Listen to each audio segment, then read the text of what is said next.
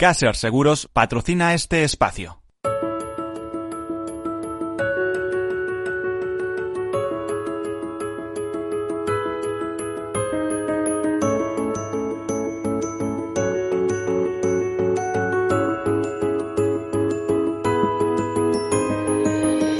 Tercer sector, un espacio para la economía social. Un programa dirigido por Miguel Benito.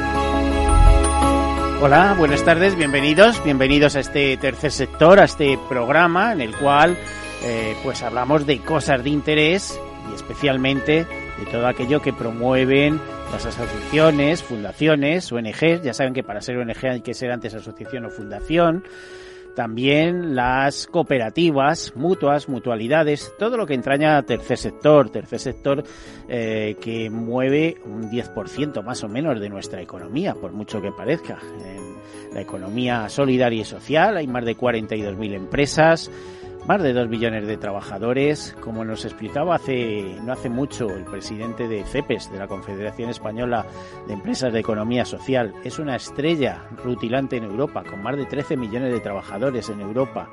Así que es un fenómeno, digamos, eh, económico y también social, puesto que tercer sector quiere decir que es, no es empresa pública, es empresa privada, pero es una empresa que reinvierte eh, todos sus beneficios en la eh, función para la que fue constituida, que normalmente coincide con un eh, fin de interés social.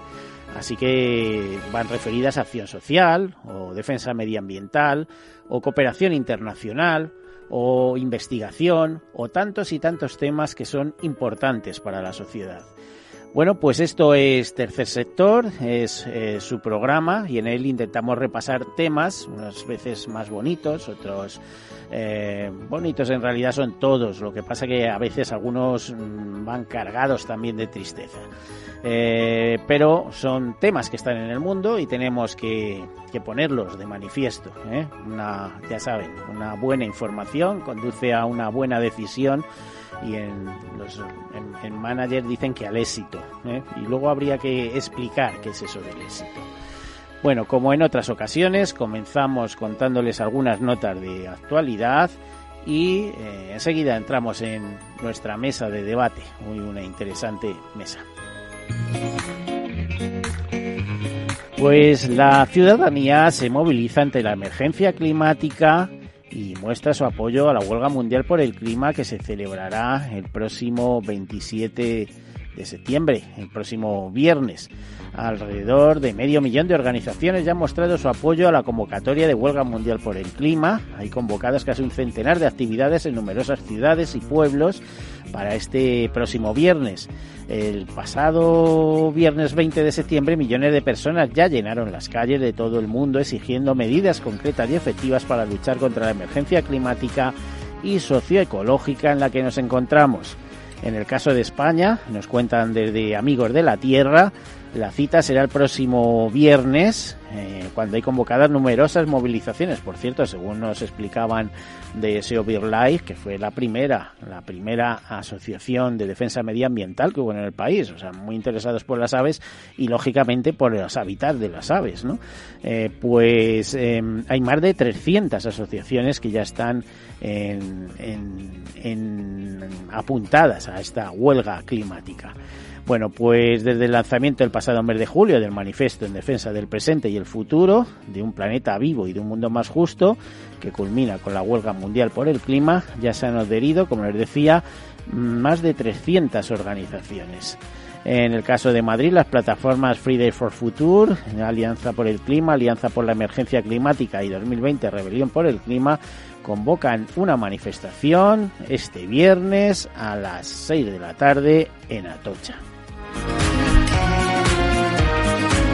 También nos llega la segunda fase del programa de ayuda alimentaria de FESDAL, de la Federación Española de Bancos de Alimentos. Eh, qué buena labor hacen eh, estos bancos de alimentos que ya saben que fue una idea que surgió en Estados Unidos, luego fue exportada a Canadá, de Canadá pasó a Francia, de Francia pasó a España.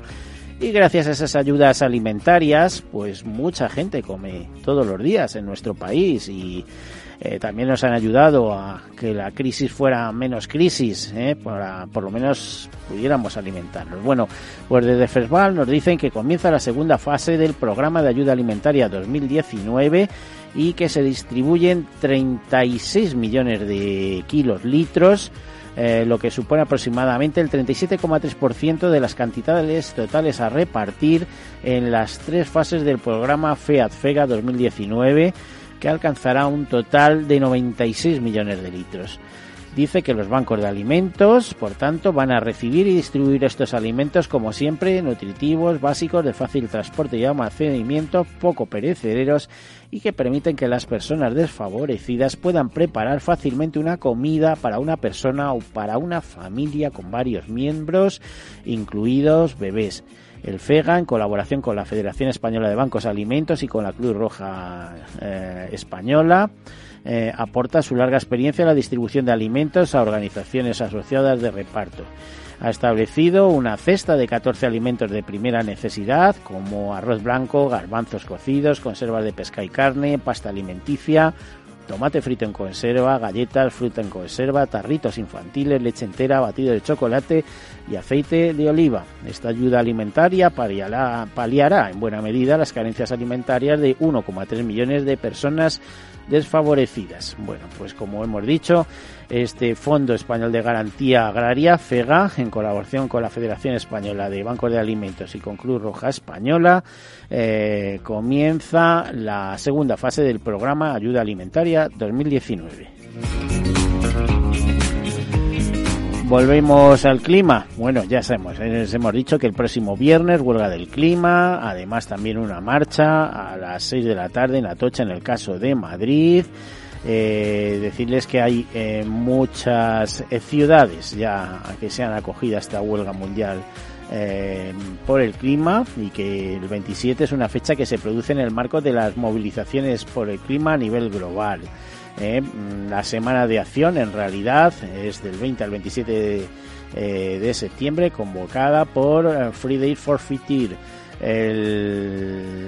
esto es importante porque ya saben que el acuerdo de París establecía no pasar o no intentar repasar, vamos, superar el 1,5 grados de calentamiento global y 2 grados para todo, todo el siglo. Y bueno, eh, según las últimas predicciones, vamos a superar ya los tres.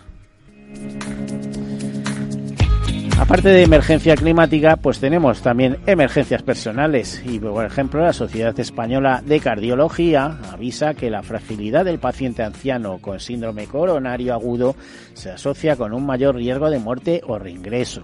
La sección de cardiología geriátrica de la Sociedad Española de Cardiología celebra el viernes 20 de septiembre su reunión, celebró eh, reunión anual en la que habló extensamente de los resultados de eh, el registro longevo que eh, tiene este estudio. Analiza el impacto de variables vinculadas al envejecimiento como fragilidad, estado funcional y cognitivo, riesgo nutricional o comorbilidades en el tratamiento recibido por el paciente anciano con síndrome coronario agudo y su pronóstico a los seis meses de ingreso. Entre estas variables, la fragilidad destaca por su importante impacto y por su pronóstico eh,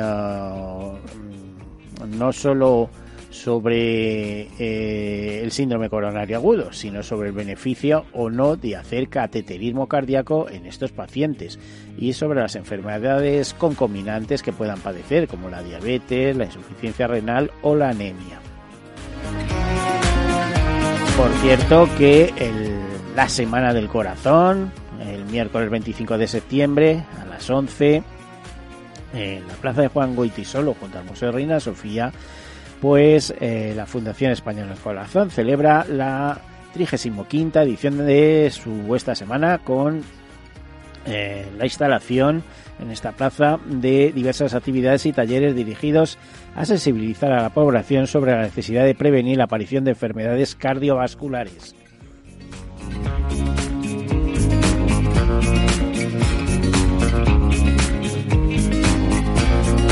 Se realizarán diferentes pruebas de medición del riesgo cardiovascular, colesterol, tensión arterial, perímetro abdominal o índice de masa corporal con un completo circuito que incluye un informe final personalizado, además de eh, talleres de alimentación, reanimación cardiopulmonar o salud cardiovascular en la mujer, entre otros.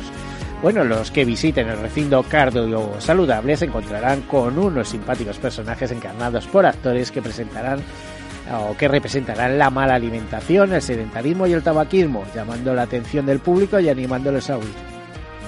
Tengo que decirles, perdonen mis problemas de garganta, tengo que decirles que todo esto será completamente gratuito, así que eh, celebrando esa semana eh, como le decía, Semana del Corazón, pues el día 25, ya saben, en la Fundación Española Corazón y sus actividades en el recinto cardio saludable, Plaza Juan Guaitisolo, junto al Museo Reina Sofía, actividades y talleres del 25 al 29 de 10 a 20 horas.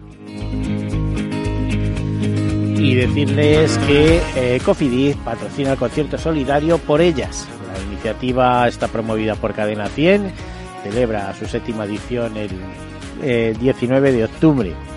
Eh, bueno, pues decirles que como entidad copatrocinada, promovido el concierto solidario por ellas, promovido por Cadena 100, se celebra el próximo sábado 19 de octubre en el Within Center de Madrid y la recaudación del evento se destinará a los programas para la lucha contra el cáncer de mama que desarrolla la Asociación Española contra el Cáncer. Y otro de los grandes problemas que tenemos, nos dicen desde eh, una organización de World with Clean Hope eh, Madrid, la noche sin hogar. Bueno, miles de personas dormirán en la calle para sacar de la invisibilidad a las personas sin hogar. En España, o concretamente en Madrid, son como 2.600 cada día. ¿eh? Dice, ninguna persona elige vivir en la calle. Las personas en situación de sin hogarismo llevan demasiado tiempo siendo invisible. Para abordar este problema de carácter estructural y multidimensional, España participará de la mano de Hogar Sí en el mayor movimiento del mundo en apoyo y solidaridad en esta causa en un evento avalado internacionalmente por UNICEF, Fundación Malala o el Instituto Global Homeless, eh, entre otras entidades. Así, el sábado 7 de diciembre de 2019 pues montones de personas, por no decir miles, en 50 ciudades del mundo, dormirán en la calle. ¿eh? Eh, de hecho, tienen previsto congregar a 50.000 personas y recaudar 50 millones de dólares para esta causa, para combatir el sinogarismo. Y hasta aquí las noticias y ahora tenemos un tema que es noticia o debía ser noticia frecuente, lo que pasa que de estas cosas pues nadie quiere hablar, ¿eh? nadie quiere hablar y es que hablamos del, eh, vamos a hablar del suicidio, de problemas de salud mental. Recuerden que ayer fue el día de la salud mental, igual que este sábado pasado fue el día del Alzheimer, pues Día Internacional del Alzheimer, ayer se celebraba el Día de la Salud Mental. Para hablar de este tema tenemos con nosotros eh, a una serie de personas que nos acompañan, eh, pues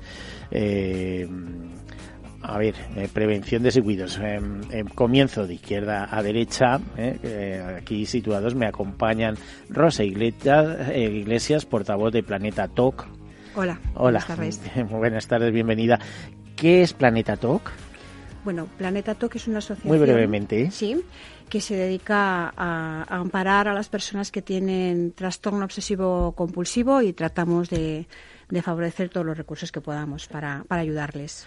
Bueno, Nel Angelou, que es eh, presidente, quiero entender, de la Confederación de Salud Mental de España. Bienvenido, buenas tardes. Muchas gracias, buenas tardes.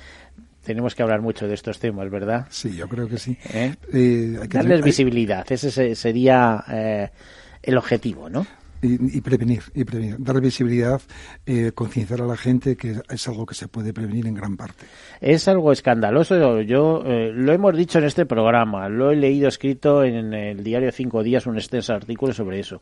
¿Cómo puede haber 1.200 fallecimientos más o menos por problemas de circulación, carretera y demás?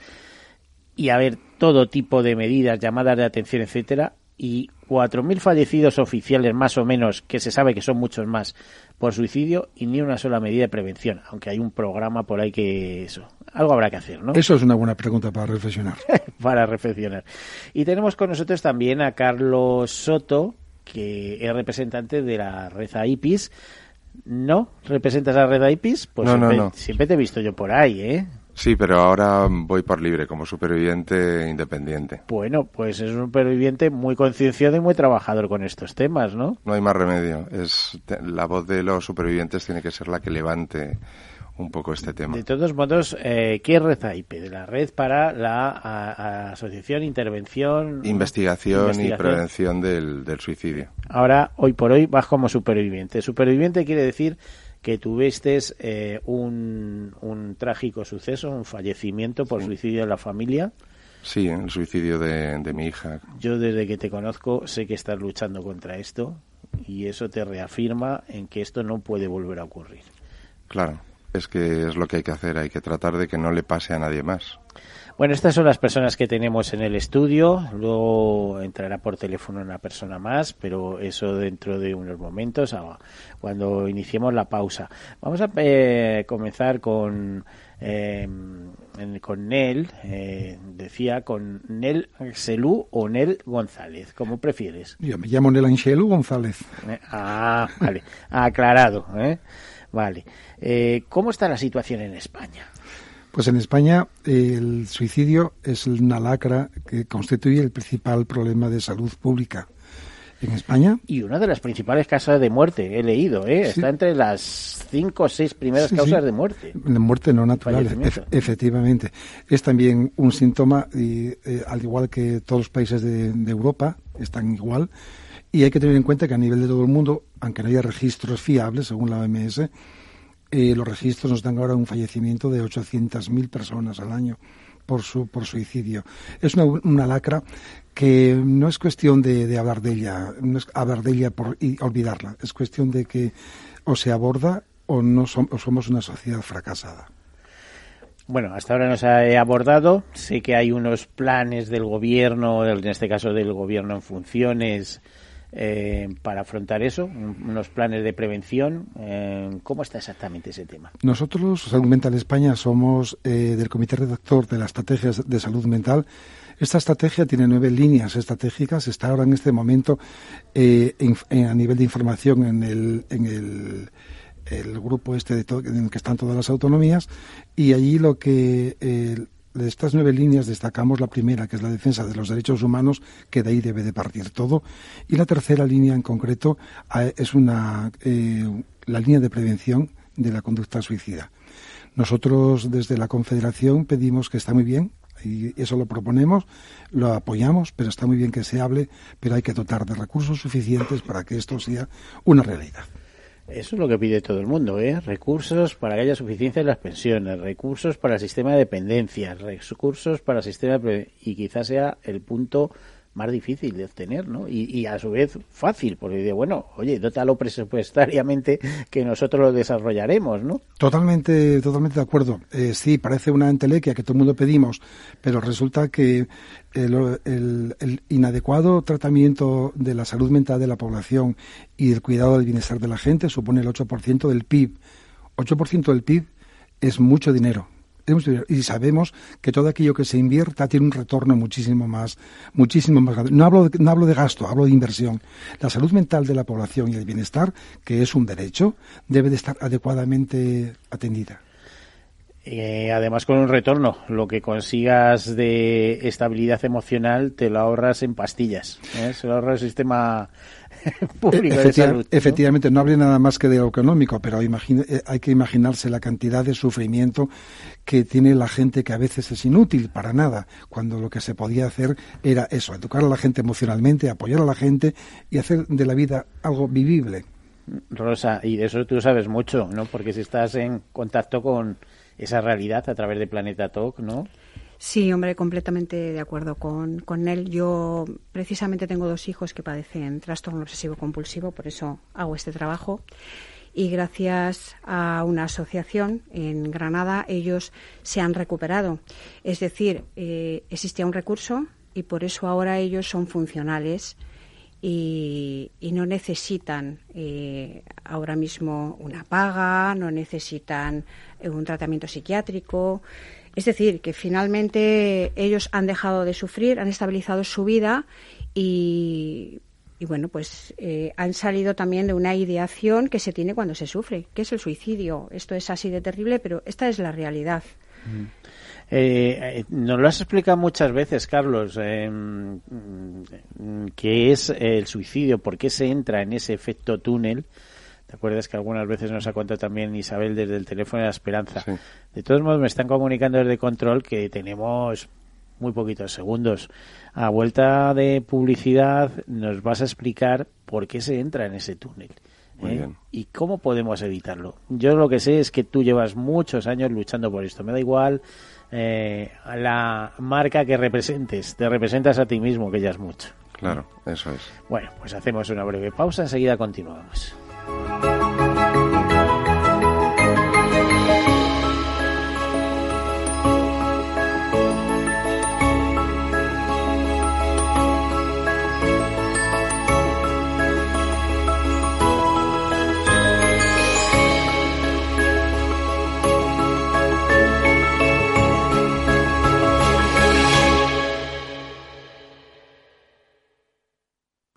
sí quiero. Quiero tener siempre disponible a un buen equipo de abogados. Quiero tener un servicio telefónico de asistencia jurídica ilimitado. Quiero expertos que defiendan mis derechos como consumidor y como ciudadano. Quiero ARAC. ARAC. Lo nuestro es defender lo tuyo. Contáctanos en arac.es en el 992 2095 o consulta a tu mediador.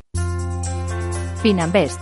Lo dicen nuestros clientes. Lo que me gusta de ellos, que me analizaron el perfil, qué perfil era. Yo estaba acostumbrada un poquito a la inversión en banca, la inversión era absolutamente impersonal, te ofrecían pues por criterios prácticamente básicamente comerciales y no analizando cuál era lo que yo quería. Y eso, por ejemplo, a mí me gustó mucho, el análisis de perfil. Tú mismo eres quien te declaras y quien te incorporas en una categoría. Definimos tu perfil de inversión de acuerdo con tus objetivos para ofrecerte la mejor inversión para ti. Finambes.com. Fácil, transparente y rentable.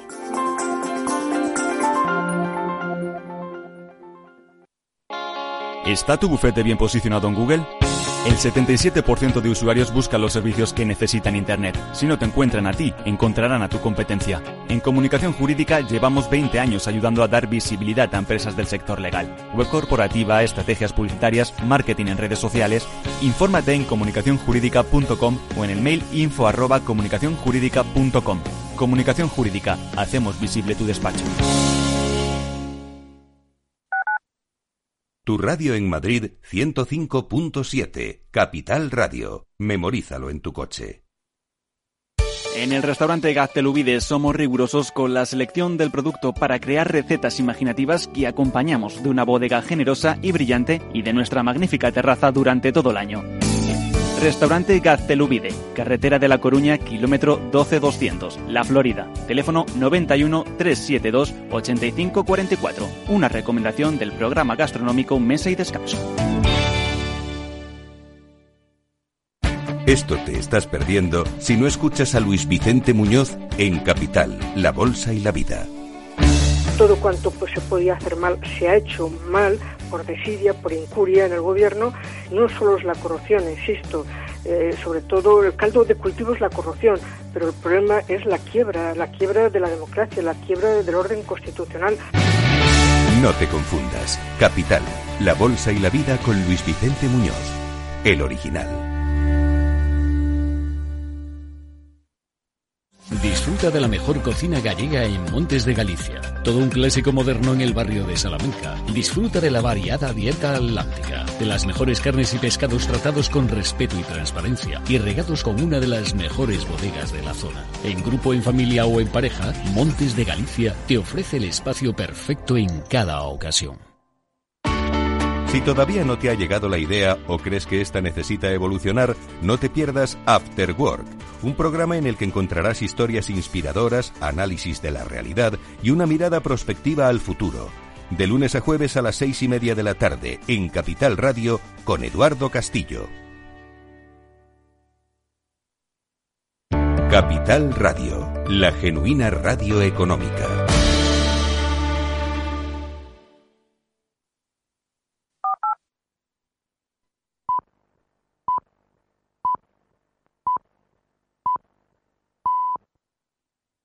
Tercer sector, un espacio para la economía social. Un programa dirigido por Miguel Benito.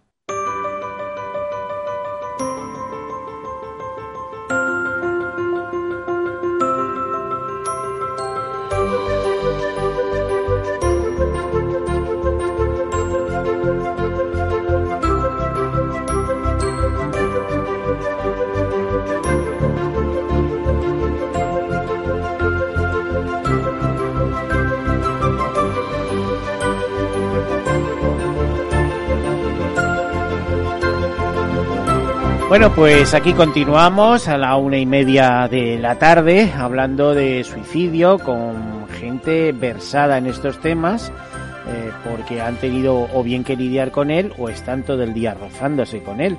Eh, está con nosotros, por ejemplo, Rosa Iglesias de Planeta Talk.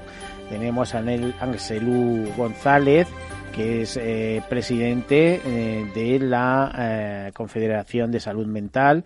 Ayer celebrábamos el día, precisamente. Estamos con Carlos Soto, que es un, un superviviente. A mí siempre me llamó la atención eso de superviviente, pero es que hay que sobrevivir a estas cosas, hay que superarlo. Y mentalmente tiene una carga muy importante, ¿no? Sí, de hecho, siempre lo decimos, un superviviente que es una traslación del inglés, lo que refiere es porque en la situación en la que nosotros vivimos, a lo único que se puede comparar es al superviviente de un campo de concentración. Es mm. un, dolor, una serie de circunstancias que no acaban. Vamos a tener que vivir con ellas, pero siempre vamos a tenerlas dentro. Y Carlos, supongo que compartirlas es mucho más consuelo, porque vosotros estáis en asociaciones, estáis relacionados, habláis vuestros casos. Sí, hemos comprobado que lo mejor, una de las mejores soluciones, al margen de, la terapia y de, evidentemente tomar todas las, médicas que sean necesarias, es estar en comunicación con otros supervivientes y poder saber que la persona que tienes delante entiende perfectamente por dónde estás pasando y conoce perfectamente tu dolor. Y como te eh, ha quedado o, comentaba antes de, esta pausa para publicidad, eh, ¿qué supone el suicidio? ¿Por qué la gente entra en ese efecto túnel y no ve ninguna salida? ¿Eh? Cuando el mundo es muy hermoso y, y la mente debía de tomar diversos caminos, etcétera. Bueno, se estima que el 85% de la población de nuestro país en algún momento eh, tendrá alguien que le rodea que, se suicida, ¿no? Eso significa muchísima gente. Y todos en algún momento de la vida atravesamos por un periodo, no digo de una depresión profunda, una depresión mayor, pero sí en un momento de crisis en los que a lo mejor pensamos o se nos ocurre esa idea, ¿no? Contra eso es contra lo que, con lo que trabajamos, hacer algo para que vean que existe otra posibilidad. Es verdad que esto le puede pasar a cualquier persona, y esto mm, no, se piensa, se, se, trata de eludir, pero nos puede pasar a cualquiera y a cualquier miembro de nuestra familia, en cualquier momento. ¿Qué lo provoca? Pues a lo mejor, eh, bueno, una enfermedad mental, una depresión es una enfermedad mental, aunque la tengamos como si fuera un, un algo normal de cada día, ¿no? Es una enfermedad muy grave y esto conduce a un enorme sufrimiento y la única salida que se ve a ese sufrimiento es quitarse la vida. Esto nos lo puede explicar también muy bien Mercedes Navío, psiquiatra, que la tenemos en, al teléfono. Mercedes, buenas tardes. Hola, buenas tardes. buenas tardes a todos. Como psiquiatra especializada, imagino, en, bueno, en temas conductales y mentes y demás, ¿has tratado con, o sea, te has rozado con el tema del suicidio? Sí, antes de, trabajar en, gestión de salud mental, eh, hice muchos años de clínica y en concreto eh, impulsé un programa de prevención que iniciamos en la Comunidad de Madrid en el año 2009 en el Hospital 12 de Octubre, donde, donde efectivamente atendí a muchas personas que habían intentado quitarse la vida. Pero debía ser un programa muy limitado, porque precisamente una de las cosas que estábamos diciendo es que no hay programas públicos conocidos, importantes, de alto de alcance, etcétera, ¿no? Bueno, eh, en la Comunidad de Madrid hay varios programas completos de integración de niveles. Eh, el 12 de octubre, la Fundación Jiménez Díaz, el Hospital de la Paz, el Hospital de Mañón, y se han puesto en marcha además eh, actuaciones eh, llamadas prestaciones, en concreto prestación ARSUIC, que garantiza una citación eh, inmediata en caso de que se haya producido un intento de suicidio y, em, y, no sea necesario el ingreso hospitalario. Creo que estamos trabajando mucho, también en campañas de sensibilización, en edición de guías, algunas de ellas con con la asociación de la que forma parte Carlos Soto. Y, por supuesto, mm, hay mucho trabajo por hacer, pero no diría yo que, que, no se han hecho. Desde luego, en la Comunidad de Madrid sí que se han hecho muchas cosas y, más que vamos a seguir eh, haciendo. En cualquier caso, eh, creo que eh, mencionabas el aspecto concreto del sufrimiento que puede estar experimentando una persona que piense en el suicidio como, como salida. No sé si habréis eh, hecho mención previa a eh, la llamada lógica suicida, la visión en túnel. Eh, es la lógica que una persona que está experimentando un sufrimiento que considera invivible y, que además considera que va a ser... Sí, que no ve salida, nada más que túnel, es el efecto túnel, efectivamente. El, efectivamente, la visión en túnel. Pues es esencial poder romper esa, esa visión anticipatoria negativa del, futuro y poder construir alternativas con la persona que en ese momento está experimentando eh, pues un sufrimiento de dimensiones eh, inhumanas.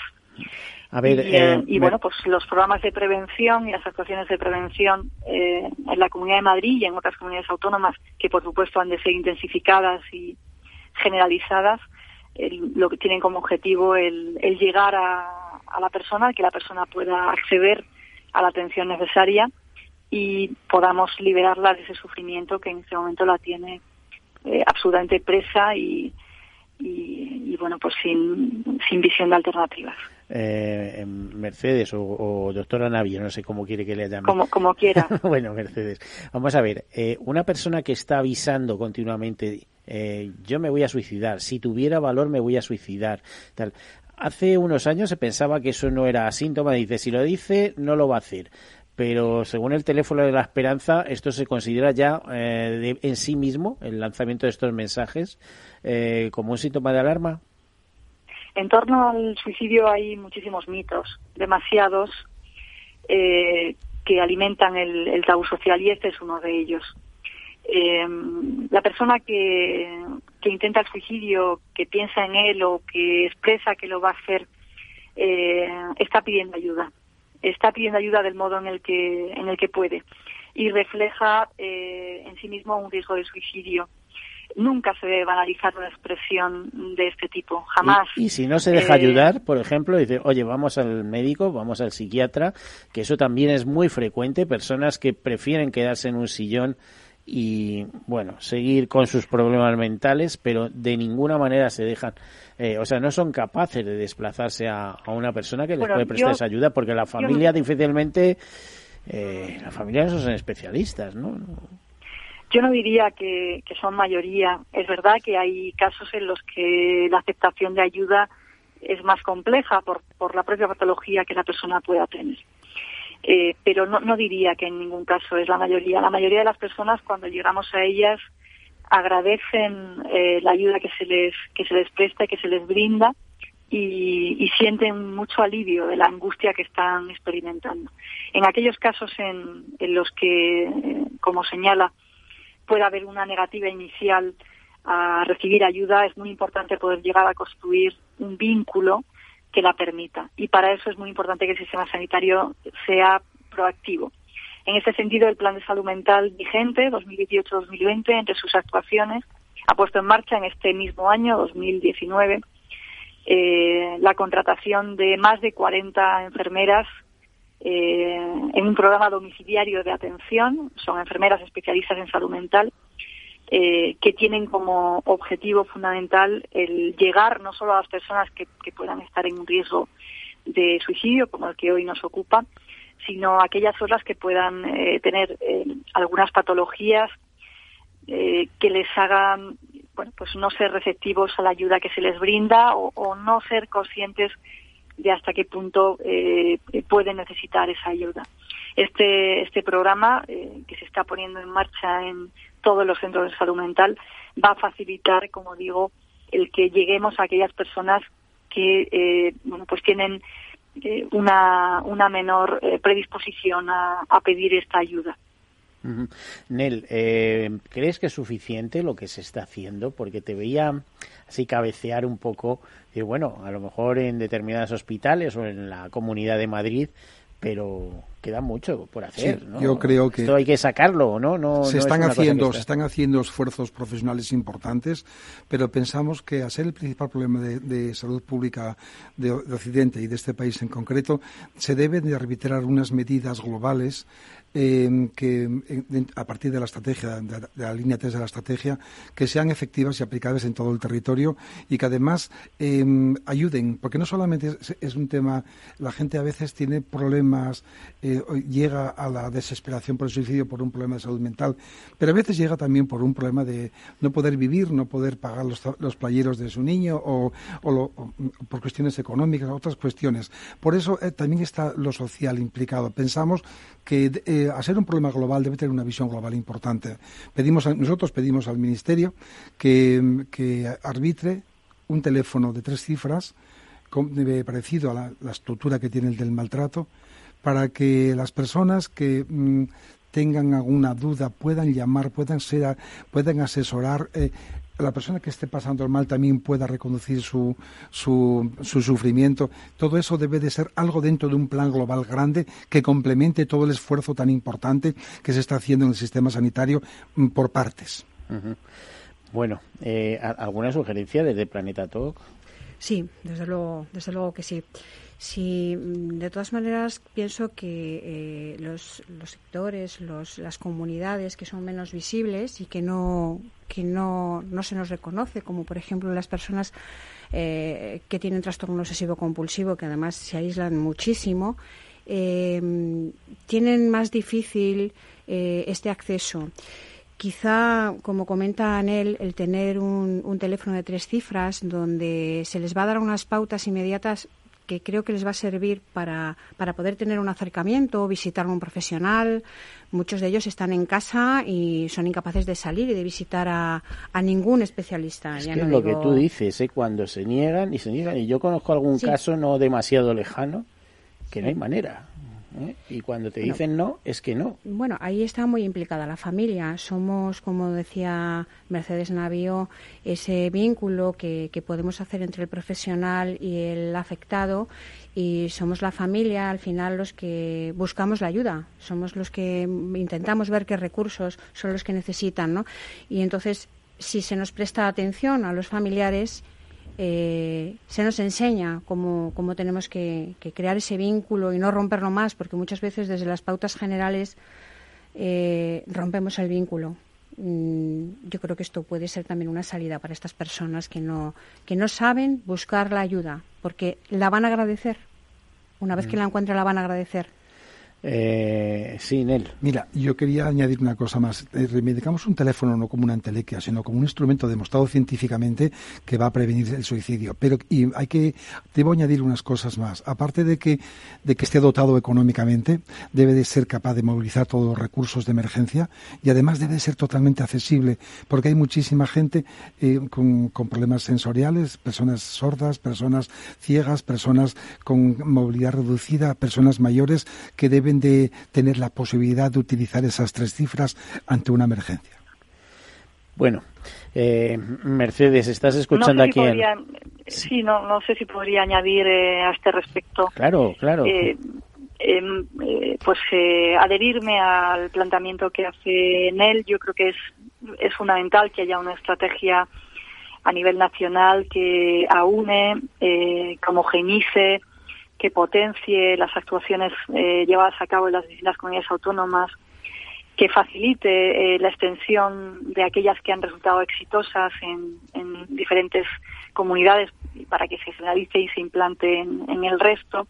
Creo que la propuesta del teléfono con las características que él ha mencionado son muy importantes y creo que podrían ser vertebradoras de eh, una coordinación interautonómica en torno a la prevención del, suicidio. Creo esencial que eh, ese teléfono tiene que estar profesionalizado y, creo además que en torno a él pueden, eh, como digo, articularse otras muchas actuaciones que ya se están llevando a cabo en diferentes ámbitos geográficos. También quería, en este mismo sentido, decir que la experiencia que nosotros tenemos en, los programas de intervención y en la citación precoz eh, ARSUIC, que muchos de ellos están acompañados de eh, contacto telefónico, se ha demostrado que el contacto telefónico eh, en sí mismo es una acción preventiva que reduce el riesgo. Y, en ese sentido, pues eh, no puedo más que avalar científicamente la petición que, que está haciendo NEL y que hasta donde yo he podido escuchar en, medios eh, había expresado la actual ministra de Sanidad como, como una acción de futuro. Entonces, por ejemplo, plataformas que tenemos en estos momentos como Teléfono de la Esperanza, que me consta que han conseguido evitar algún suicidio o, o, que les han llamado, ¿no? Diciendo, me estoy suicidando en estos momentos y por un lado estaba entreteniéndola y por otro estaban mandando a la policía a su domicilio eh, serían útiles? ¿Qué papel podrían desarrollar? Yo creo, yo creo que no son incompatibles ni mucho menos. O sea, yo creo que son eh, actuaciones complementarias. Eh, eh, ¿Qué podemos decir del teléfono de la esperanza, de su amplia trayectoria y de su servicio público absolutamente encomiable? creo que, insisto, no, no hay incompatibilidad en las actuaciones y creo que lo que habría de producirse es una coordinación también con ellos, como la estamos propiciando eh, con otras eh, actuaciones preventivas. No, insisto, no, no creo que sea incompatible, sino complementario. Nel, ¿qué ibas a aportar? Aunque imagino que todos los medios son importantes. Yo creo que, lo que abundando lo que dice Mercedes, por favor, seamos eh, agradecidos al teléfono de la esperanza, evitó una cantidad de sufrimiento, orientó a tantísima gente, es una trayectoria tan loable y es, es curioso, pero en toda Europa no existe el teléfono que pedimos. Eh, todos los teléfonos de prevención y de ayuda tienen que ver, tienen un, un sesgo similar al teléfono de la esperanza. Una vez dicho el agradecimiento, eterno al trabajo bien hecho en la historia, lo que yo, lo que yo quería decir es que es un problema, una solución a un problema, el primer problema de salud pública de España. Por lo tanto, debe ser un, un trabajo de Estado. Lo que, lo que dije antes y lo que, en lo que apuntó Mercedes Navío, debe ser, a, a partir de ahí, debemos tener una cultura de prevención y una cultura de solidaridad que evite de verdad muertes. Rosa. Bueno, yo quisiera añadir que, además me parecería un punto muy importante, ya que hay un movimiento asociativo enorme alrededor, por ejemplo, de los problemas de salud mental. Eh, algo que se debería de contemplar también es que las asociaciones tengamos una herramienta eh, de formación, una formación gratuita que nos permita recibir algunas llamadas para, aunque sea redirigirlas a algo más profesional. Yo, por ejemplo, me encuentro a diario, digo a diario, y durante las 24 horas del día con gente que nos llama porque sí, su problema es stock, pero eh, tiene una ideación suicida, ella o un familiar. Entonces, eh, no sabemos qué hacer con estas llamadas porque nos parece que las estamos tratando mm, de una manera eh, que es poco profesional. De hecho, yo cuando llegué a Madrid a esta asociación, soy la presidenta, eh, busqué ayuda en el teléfono de la Esperanza, la que estaba entonces de directora técnica era Isabel Ponce, me orientó y me presentó a Carlos Soto y desde entonces esto me parece fundamental. De hecho, en la asociación donde mis hijos se han recuperado, el presidente eh, arrancó esta asociación a través de, del dolor que sentía de la tragedia del suicidio de su hijo, bueno, un caso parecido al tuyo, ¿no, Carlos? Sí, y ahí os estoy oyendo y claro, estoy totalmente de acuerdo con lo que estoy oyendo y hay una cosa que quería puntualizar que creo que es importante. El suicida no quiere, nadie quiere morir. Lo que necesitan es ayuda para solucionar el problema que les está haciendo pensar que la única solución que tienen es morir. Entonces, lo que quieren es ayuda. Y en muchos casos estoy de acuerdo con, que el teléfono. Pero ¿cómo se le ayuda? Porque yo, yo creo que eso tiene que estar en manos de profesionales. La familia lo único que puede hacer es conectar uno y otro, ¿no? y a veces, ni dentro de la familia somos capaces de detectar este tipo de temas o, esa emergencia, digamos. Hay otro elemento que es la segunda cosa que iba a decir que es muy importante para la ayuda y es mm, la solución a casi todas las cosas de este mundo que es educación. Tenemos que educar en los colegios sin miedo a que sepan lo que es eh, el suicidio o una persona que está al lado excesivamente triste o con los elementos que componen eh, los matices que, nos dan nos dan aviso de, de peligro. Hay que educar a los padres para que no les pase lo que nos pasó a nosotros, que no sabíamos lo que teníamos que ver. Hay que educar al todos los sectores, porque en cuanto sepamos qué es lo que tenemos que ver, ya estaremos ayudando. Y saber que a veces es simplemente sentarte al lado de alguien que ves que supones, que presientes que tiene un problema y decirle cuéntame lo que sea, yo estoy para escucharte. Eso es una gran ayuda, que es en definitiva lo que hace el teléfono y lo que tratamos de hacer con, con los casos que nos vamos encontrando a partir de que sabemos que escuchar y tender una mano es la mejor forma. Y a veces imagino que lo que puede hacer el teléfono no se hace en persona, porque hay gente que dice, yo no quiero ver a nadie. Claro. Como en el teléfono no estás viendo a nadie, solo estás escuchando. Hoy día, aparte del teléfono, también está el WhatsApp. Hay mucho, Mercedes Navío me está escuchando y sé perfectamente que hay muchos profesionales de la psiquiatría que hacen un seguimiento vía WhatsApp, contacto con el profesional continuamente para qué te pasa, dónde estás, tranquilo, mm, ¿eh? ven por aquí. Todo esto es una, hay, hay que aprovecharlo. Quiero incidir un poco en lo que dijo Carlos. Efectivamente, mientras tengamos una sociedad tan competitiva y tan y tan eh, eh, justificada por el éxito, no vamos a ninguna parte. Hay que, educar a la gente. Que deja muchos excluidos también. ¿eh? Exactamente, exactamente. Eh, Mercedes, una persona que tiene instintos suicidas o lo ha intentado, eh, si es tratada y demás, mm, ¿se puede encontrar absolutamente rehabilitada o puede reincidir? Por supuesto que, por supuesto que, que se puede tratar. partimos de, de la premisa de que, como creo que ha sido Carlos quien lo ha mencionado, en, en, torno al 90% de las personas que intentan el suicidio o lo consuman había un problema de salud mental eh, detectado eh, o no y tratado. Pero y de ellos el más el más prevalente es la depresión seguida de las adicciones, particularmente la del alcohol.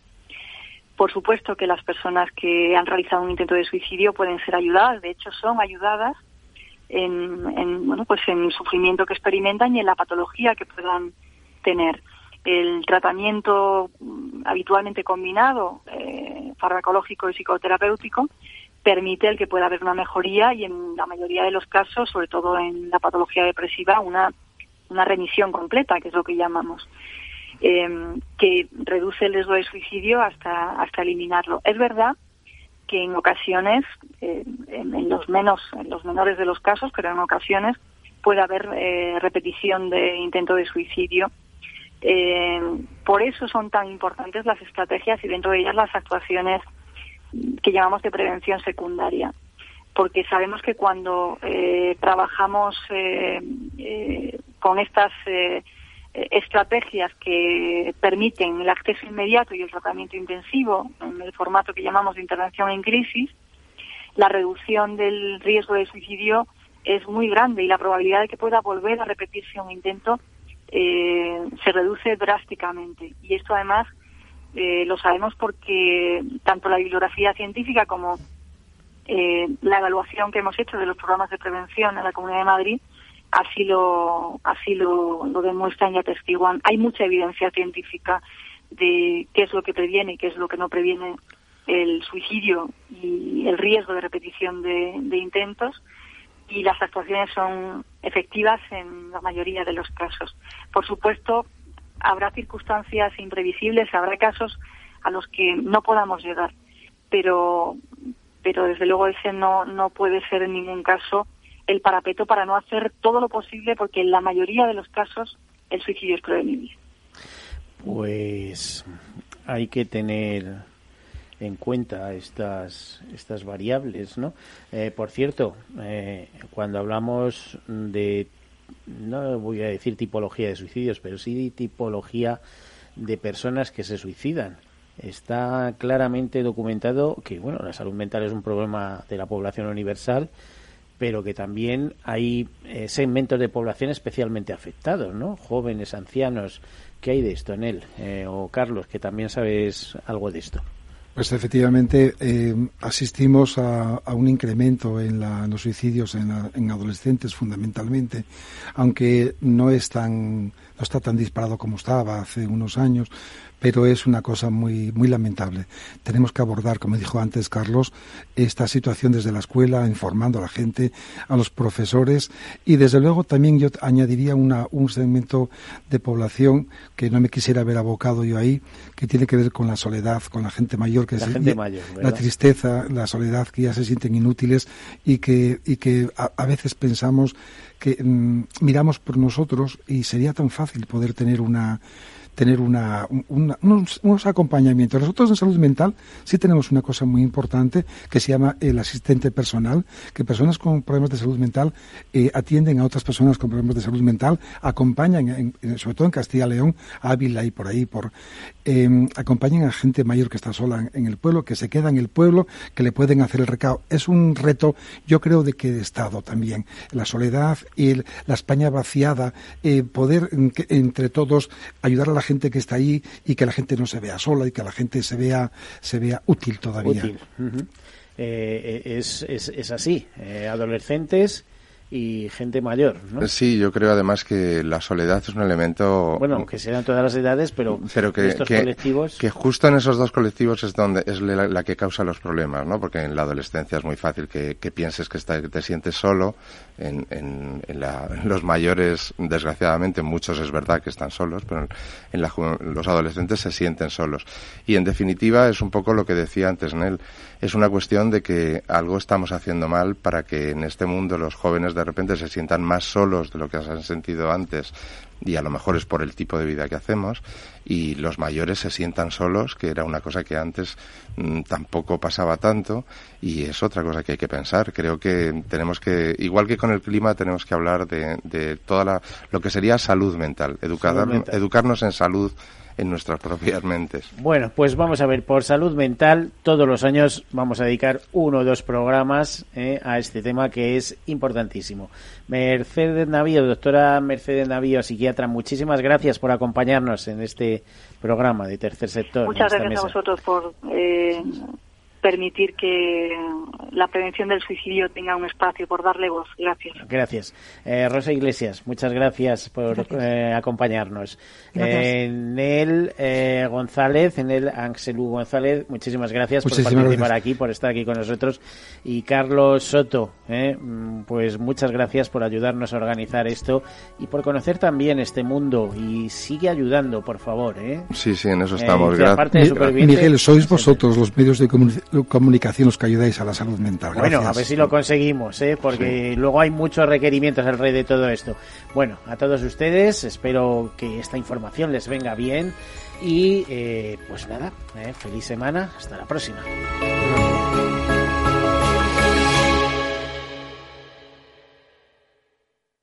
Caser Seguros ha patrocinado este espacio. Escuchas Capital Radio, Madrid 105.7, la radio de los líderes. Gráficas Naciones. Más de 50 años de experiencia en el sector de las artes gráficas. Apostamos por la última tecnología tanto en impresión offset como en digital y gran formato. Realizamos todo tipo de impresión. Tarjetas de visita, folletos, libros, vinilos, decoración y montaje de stands. Más información en el 91 629 2145 o en gráficasnaciones.es. ¿Está pensando en montar una empresa pero no se atreve a dar el paso en solitario? Busca una marca conocida y consolidada que le respalde. En Franquiciados le ayudamos a elegir el negocio que más se ajuste a sus necesidades. Franquicias de éxito, innovadoras, de baja inversión. Los miércoles a las 12 en Capital Radio tienen una cita con el único programa de radio de España especializado en la industria de la franquicia. Franquiciados con Mabel Calatrava.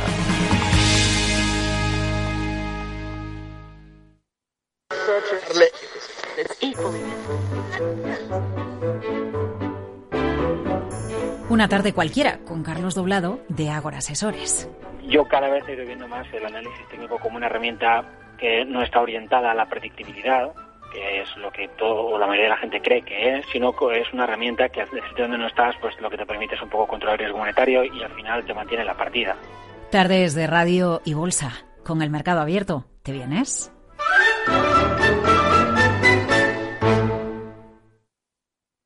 Esto te estás perdiendo si no escuchas a Luis Vicente Muñoz en Capital, La Bolsa y la Vida.